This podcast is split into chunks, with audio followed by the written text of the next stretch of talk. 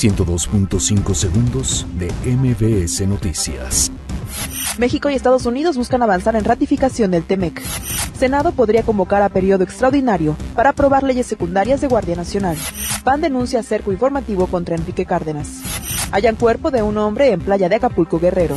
Atentado con una bomba deja al menos 20 muertos en Pakistán. Terremoto de 6.8 sacude Indonesia. Donald Trump revela que pensó que su hija Ivanka podría dirigir el Banco Mundial. Dalai Lama es dado de alta después de permanecer tres días en el hospital. Maná lanza la versión de Rayando el Sol junto con Pablo Alborán. 102.5 segundos de MBS Noticias.